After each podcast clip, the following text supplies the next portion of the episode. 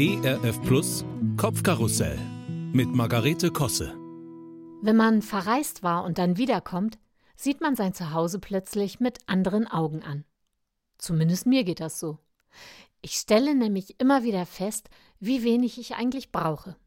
Dass das sparsam eingerichtete Ferienhaus völlig genügt, dass ich eigentlich nichts groß vermisst habe. Wir neigen allerdings auch als Familie dazu, immer viel zu viel einzupacken damit man für alle Fälle gerüstet ist und für alle Wetterlagen.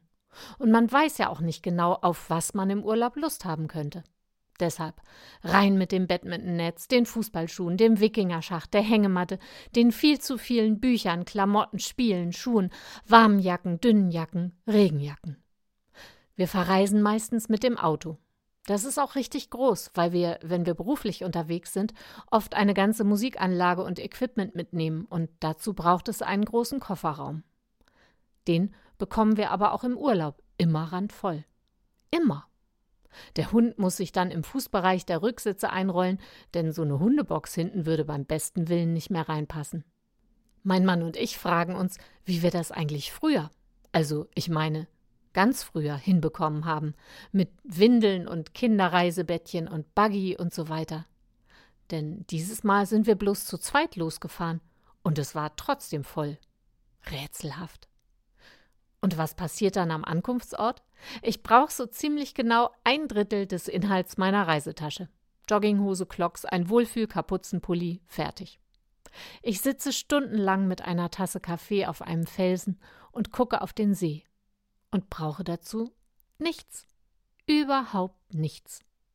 Auch so Sachen wie Wimperntusche und Föhn bleiben unausgepackt. Ich habe übers Jahr völlig vergessen, was im Sommer überflüssig wird. Dass ich es mag, wenn mein Haar nach Seealgen riecht. Dass die Haut sich bräunt, einfach weil man so viel draußen ist. Und dass ein sonnengeküsstes Gesicht sehr gut ohne Schminke auskommt. Und jedes Mal beim Nachhausekommen nehme ich mir vor, im nächsten Sommer viel reduzierter loszufahren. Mir vorher zu notieren, was ich wirklich brauche. Und ich gucke mich zu Hause um und denke, viel zu viel Zeugs, kann alles weg, braucht kein Mensch. Allerdings braucht man ja auch Zeit zum Landen, zum Wiederankommen. Dann geht der Alltag los und der Elan für Ausmistaktionen verfliegt abrupt. Im nächsten Sommer, wenn mein Mann dann wieder eine Kiste mit Büchern, eine mit Angelsachen, eine mit Malblock und Aquarellfarben für sich zusammenpackt, dann sage ich Nein, ich möchte diesmal viel weniger mitnehmen. Und er sagt Wieso? Wir haben doch genug Platz. Schmeiß einfach rein das ganze Zeugs. Und so bleibt es jedes Mal das gleiche Spiel. Kosses Kofferraum ist randvoll. Wir kutschieren das Zeugs durchs ganze Land und zwei Fähren, schleppen alles ins Ferienhäuschen und bringen alles auch wieder mit heim. Einen Großteil davon ungenutzt. Warum mir das gerade so durch den Kopf geht? Vielleicht, um mich jetzt zu diesem Zeitpunkt daran zu erinnern, dass ich mir doch fest vornehme, es im nächsten Jahr anders zu machen.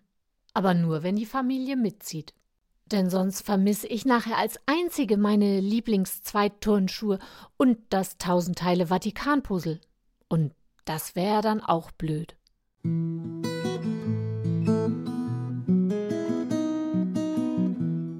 Kopfkarussell von und mit Margarete Kosse.